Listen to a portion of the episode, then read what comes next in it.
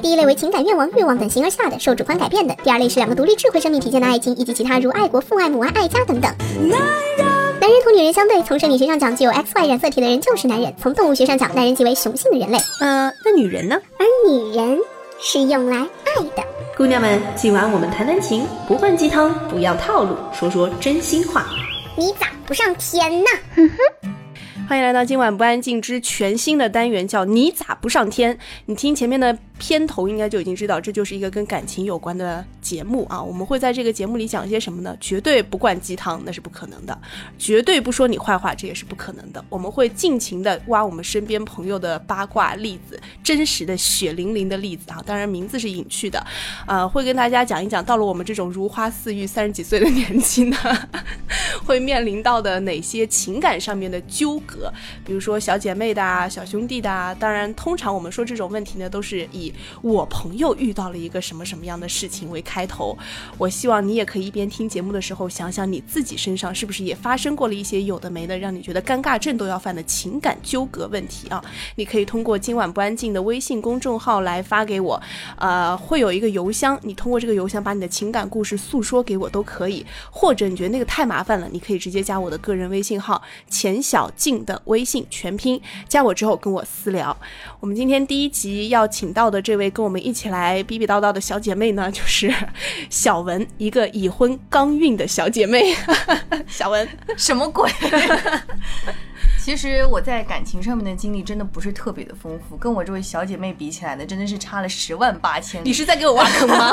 但是呢，我在这个实践那个理论经验上面呢，超级的丰富，因为身边呢有太多不靠谱的小姐妹了，总是听他们的故事。你是已经有实践经验，我都是理论经验，好吗？今天我们要来说的这个人呢，我真的是。跟他是怎么说呢？有点太过于亲密，亲密到我都有点不敢说他的那个境界。是一个女生，对，是一个女生。但是呢，就是她很神奇。她在刚念大学，我刚认识她的时候呢，她还长得像一个四十岁的大妈一样。但是呢，后来一不小心呢，就是在人生的慢慢的蜕变当中，都说大学是个整容院嘛。结果后来呢，她就整容成功了，慢慢的变成了一个风华绝代。嗯，号称腿姐的一个大姐大，嗯，但是呢，而且脸越来越嫩，脸越来越尖，对。但是她最大的一个问题呢，就是她在她的身上呢发生过太多太多不靠谱的感情故事，我都不知道该从哪一段开始说起。从她最纯洁的那一段吧。哎，最纯洁的那一段怎么说呢？呃，在大学的时候，应该说大家当时对感情都不是特别的，就是懵懵懂懂的姐弟恋，因为他喜欢上的是一个学弟。师弟呀，哦哦，而且那个学弟呢，他真的是非常非常的有心机啊。据说这个学弟呢，就是呃家里的条件呢可能比较一般，然后呢父母呢就是呃关系也不是太好，所以一直以来呢都比较缺乏母爱。所以那个时候爱上了一个年纪虽然二十岁左右，但长相四十岁的姑娘。对，呃，但是呢，他那个我这个同学呢也是有心机，他在他还在考试的时候呢就已经相中这个男孩了。嗯，然后呢，在暑假的时候呢就不停跟他联络，然后当大雪一进校门，他就立马这个把那个男生抓在了手里。啊，那个男生应该就是长得帅、嫩，然后高，是吧？对，高富帅。一般大学生喜欢的类型都是这个样子的，富还不是最重要的，重要的是帅，特别特别的帅。据说现在还在拍戏呢，还挺好的。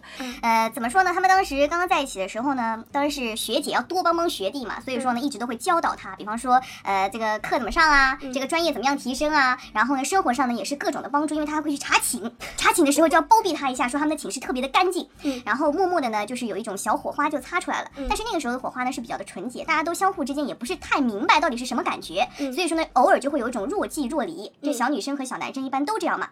当这个时候，就有另一段感情默默的想要插入到他们中间。哈，这个女生呢是我们班的另外一个长相四十多岁、年龄只有二十多岁的一个女生。所以看得出来，这个男生是多么多么的缺乏母爱。这个男生很专一呀，标准都一样的。对，然后呢，就呃，有默默的开始联系，嗯联系完了之后呢，因为当时我的那个好朋友呢，他可能就是，就是可能觉得感情到了一定阶段，就想疏远一下他，结果没有想到这一个疏远呢，就酿成了他之后的大悲剧，嗯，就是被另外一个女生呢就勾搭勾搭的就快勾搭上撩走了。对，嗯然后呢，那个男生呢就跟他就是想提出想要稍微分开一下的这个建议。嗯当然了，我那个同学肯定也不是吃素的啦，都到了这份儿上了，是不是？那肯定是要挽回。嗯然后当时呢就提出了一个，现在让我听起来比较非分的一个想法，他说你要跟我分手可以，必须跟我出去一趟。这个出去一趟是什么意思啊？出去一趟，大家要出记住哪儿去这个出去不是说我们平时去吃个饭啊、逛个街的那种出去，说我们去旅行。嗯，这个旅行，这个这个比较的微妙了。嗯这个旅行，这住一个房间还是住两个房间啊？嗯，出去旅行是去近的地方还是远的地方啊？是去海边浪漫一下呢，还是去分手啊？这个就很不好说了。他们最后选择的地方呢，离我们不是很远，西塘，啊，比较的通常去西塘都要分手的，不是这么说的吗？比较的唯美。其实那个时候我们都不知道还有这么一回事儿，所以说我当时看他说他要去旅行呢，我也没有多想，嗯但是就看到他在厕所里拔腿毛，这个事情我比较难以接受。嗯我还问他你要干什么，他说他想让自己看起来比较的美。嗯那我想哦，那也有道理。那毕竟要去旅行，可能要拍拍腿什么的，可能需要嗯处理一下腿毛。然后呢，他就出去了。然后当时呢，剩下我跟我寝室的另外一个同学就住在房间里。然后是一个双休日嘛，我们也就很晚都没有起床。嗯然后呢，睡到中午的时候呢，有人来敲我们寝室的门。嗯然后敲呢敲呢，我们就是开门了。然后这时候呢，那个。另外那个长相四四十多岁、年龄二十多岁的女生呢，就哭哭啼啼的进来了，就跟我们描述了这个他们的那个前因后果，还跟我们说了我们这个非常好的朋友是怎么又把他的这个快要在一起的男朋友给勾搭回去的这件事情。嗯，然后我们当时非常非常的震惊，那最后他们两个在一起了吗？最后都分开了。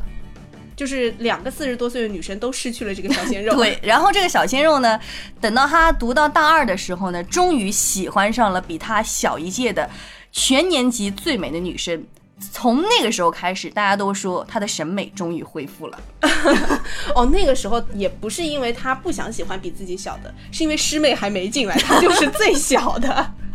所以说，当时我们都特别特别不能理解的是，有一点就是为什么分手一定要出去旅行呢？我想知道他腿毛都刮干净了，然后出去旅行，最后发生了什么吗？呃，这个事情呢，在多年之后，他有跟我提起过。他说呢，其实当晚他们睡在床上呢是一张床，嗯当时呢男生呢比较的冲动，嗯当时呢可能也有点想发生一些肢体接触，嗯但是呢，嗯，我的这个好朋友一直都抑制他心中的欲望，嗯，并且他说那个男生呢，可能在整一个夜晚去冲了四次冷水澡，冷水澡，看我激动的，就是为了压抑心中的欲望。嗯最后呢，也可能是因为他实在欲望没有得到释放，所以最后呢跟他分手。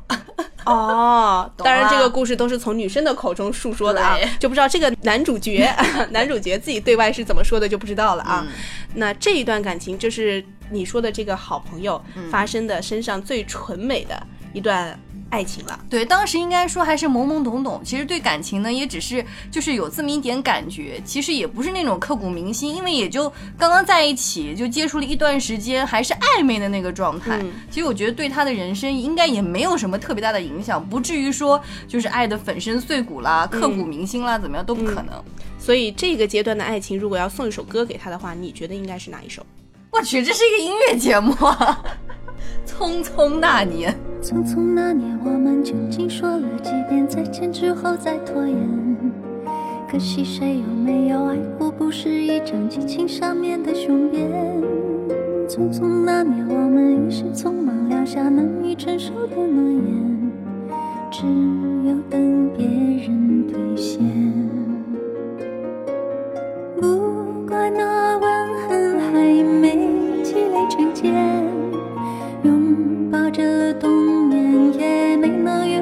呈现不怪这一段情没空反复再排练是岁月宽容恩赐反悔的时间。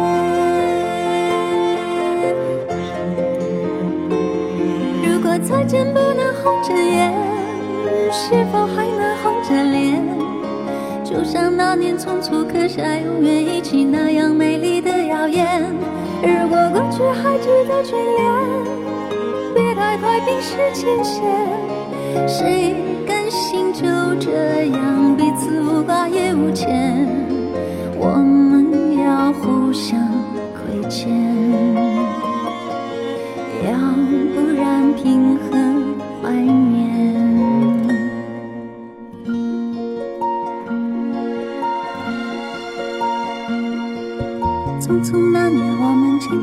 像失眠，只爱看同一张脸。那么莫名其妙，那么讨人欢喜，闹起来又太讨厌。相爱那年，活该匆匆，因为我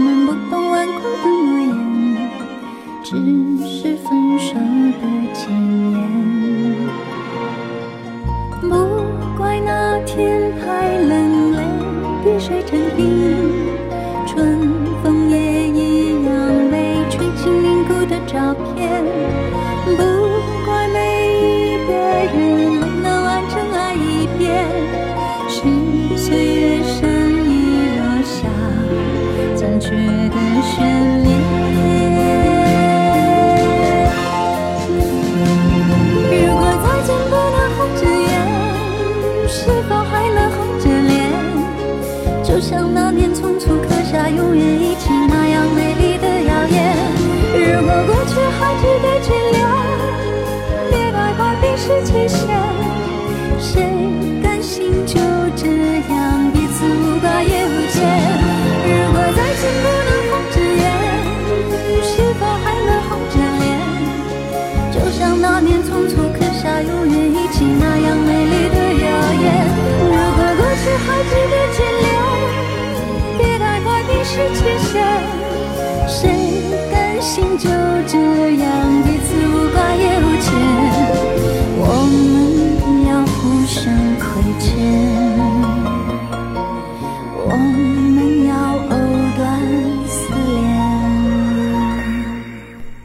一首《匆匆那年》回来，把这个大学时候的唯美纯洁的暧昧感情啊暂告一个段落。我们的故事主人公的人物主线还是要继续往下发展的。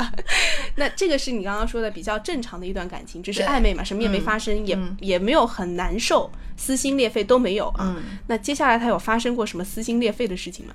唉，接下来的故事其实，在我看来都是一些不正常，就是在我心目当中，我都觉得那些不是感情，但是对他来说，好像全部都是一些对他来说伤害太大的一些故事。其实我觉得有有一个故事，可能在很多人身上都会发生，就是可能有一个男生会非常喜欢你，可能追了你半年，可是到了某一个阶段，你就是不理他，不理他，不理他，但是有一天他突然带着女朋友说：“我有女朋友了。”可能那个时候你会就想。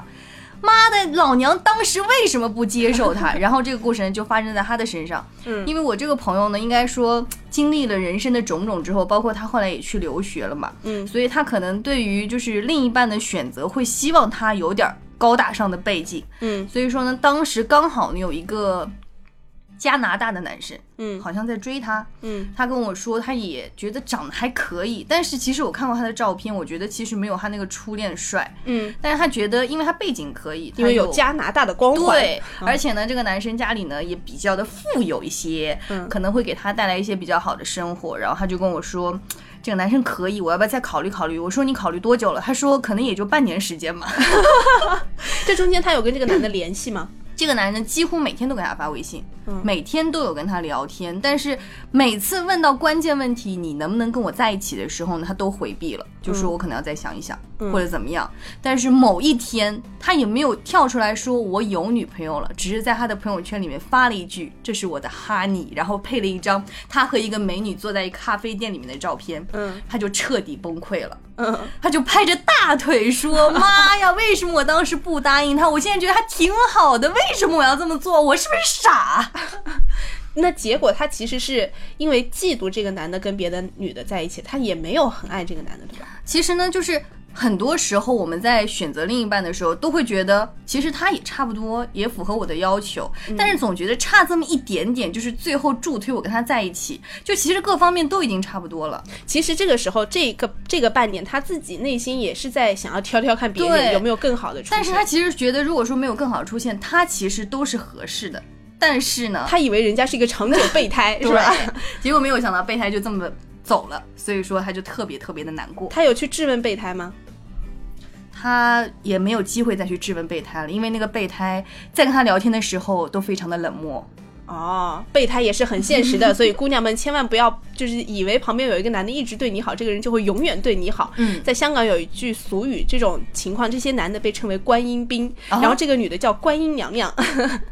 都通常就是把这些港女啊，身边有很多备胎的，然后指使他们，你给我去买这个买那个。通常这些男的在追她的时候，或者自己还没有完全确定的另一半女朋友的时候呢，都真的会做的。想想看，你长得也好看，那我又不吃亏，我对你好一点也没有关系。然后呢，这个女的就会养一帮这样的观音兵，但是可以养一帮，一帮，她同时可能发展出很多很多的备胎，很多很多的线。但其实这个女的，我也不知道她怎么想的，可能她自己也想找一个白马王子出现。王子不出现的时候，兵来养养也好。但最后通常的结局就是这些兵都走了。对，所以说我觉得该把握的时候还是要把握。你别管这个人，你你到时候想再挑多久，你如果说就是对他一直的进攻，或者是一直在给你暗示，你都没有给他回答的话，他肯定会走。对于这位女生朋友呢，我觉得她的这一段感情啊，应该有一首歌还蛮适合她的，因为里面有几句歌词就是“爱失去越久越感觉深刻，多么怀念那时候有你陪我，爱明明都懂，怎么却错过？多么厌恶那个我忽略了你内心的感受，你走后我心都空了。”这首歌是来自郑恺啊，也是电影《备胎反击战》里面的一首主题曲，叫《时光倒回》。爱失去越久，越感觉深刻。多么怀念那时候有你陪着我。明明都懂，怎么却错过？多么厌恶那个我。忽略了你内心的感受。你走后，我心都空了。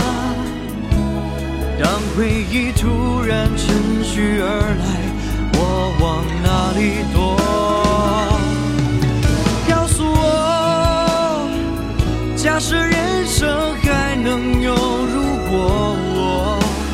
时光倒回去，该选择快乐还是寂寞？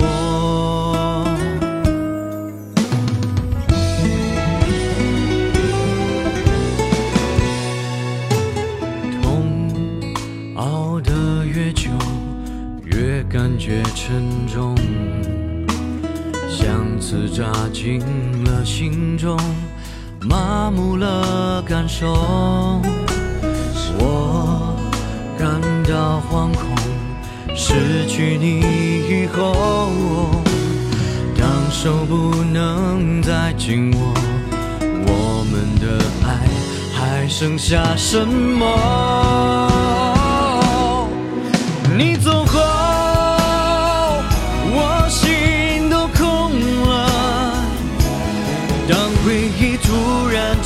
去而来，我往哪里躲？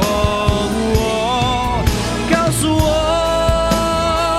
假设人生还能有如果，我时光倒回去，该选择快乐还是寂寞？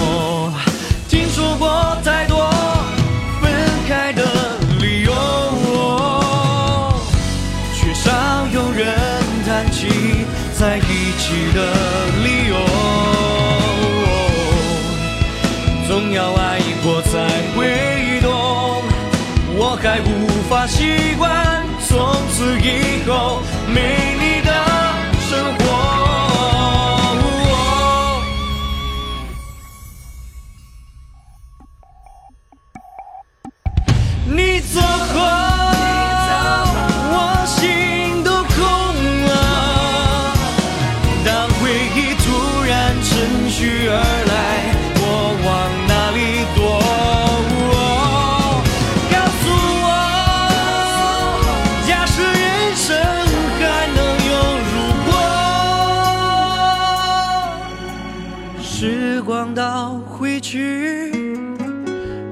选择快乐还是寂寞？其实大家有没有发现啊？我们今天分享的两个故事里面，这个女生经历的两段感情里面的男主角都有一个共同的特点，就是现实。第一个小男生为什么说他现实呢？第一，他目标很明确，就是要找姐姐。大一刚进来，懵懵懂懂，想要被照顾，就要找一个学姐来照顾他。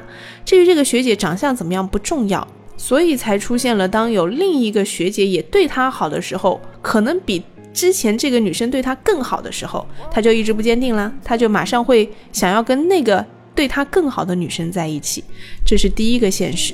他第二个现实体现在哪里呢？这个照顾他的姐姐跟他出去旅行，两个人发生身体接触，或者说距离更加接近的时候，他知道哦，在这个女生身上我可以得到的更多，于是又回过头来跟这个女生在一起。现实吗？第三个现实是，当他自己在慢慢长大的时候，有其他小鲜肉进来的时候，开始要关注颜值的时候，想要好好谈一段大学生恋爱的时候，很快跟这个女生撇清关系，去找小师妹去了。怎么样？现实吧？再来说第二个男生哈，第二段感情里的男主角，他也现实。他现实在哪里呢？明知道自己是个备胎，明知道对这个女生。付出再多都很有可能得不到他想要的回报的时候，他就跟另外一个女的在一起，去找一个愿意做他女朋友的女的。那这一点很正常啊。那你不愿意跟我在一起，我想谈恋爱，我找别的女生有什么问题呢？当然没问题。但问题的点就在于这两个女生她应该是同时进行的吧？没可能，我昨天还在给你发各种殷勤的短信，回的特别的热络。第二天，我突然在路上遇到一个姑娘，我们就看对眼了，她就愿意做我女朋友了。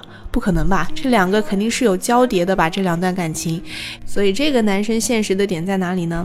他现实的就是想找一个可以牵手吃饭、逛街、看电影、做一切男女朋友可以做的事情的一个女朋友。而至于这个女朋友是谁，不重要，只要有好感的女性就可以了。那这样看来，这个男生，你能说他爱我们这个故事当中的这个女生吗？我想一定不是吧。如果爱的话，那应该是有一个唯一性的吧。在那么前期的阶段，你都不能做到唯一性的话，那我只能从生理角度来。考虑你的动机了，然后我们再反过来看，这个女生虽然把这个男生当成备胎，觉得他各方面条件都挺好的，但是我还想要再试试看，再处处看，再确定要不要做你的女朋友，要不要让你来做我的男朋友。从这点上来看，女生似乎把爱的这个感觉是放在一段男女关系当中的首位的。因为我们前面说了，如果从实际角度考虑的话，这个女生应该看在这个男的各方面条件都很好，学历也很好，也是她想要的那个家庭背景，就早应该跟他在一起啊。但是她没有，所以今天的这两个故事，我们。可以得出的其中一点啊，一条就是男人有可能在爱情当中比女人更现实。当然，我们今天这个故事当中的这个女主角呢，她的奇葩爱情故事远远不单指这两件啊，之后发生的感情线呢更加的匪夷所思，异地恋、网恋，绝对这个剧情比今天我们分享的这两条要狗血的多了。预知。后事如何，请听下回分解。我们每周一晚上的今晚不安静，你咋不上天？就会跟大家来分享这些感情问题。我们下周见。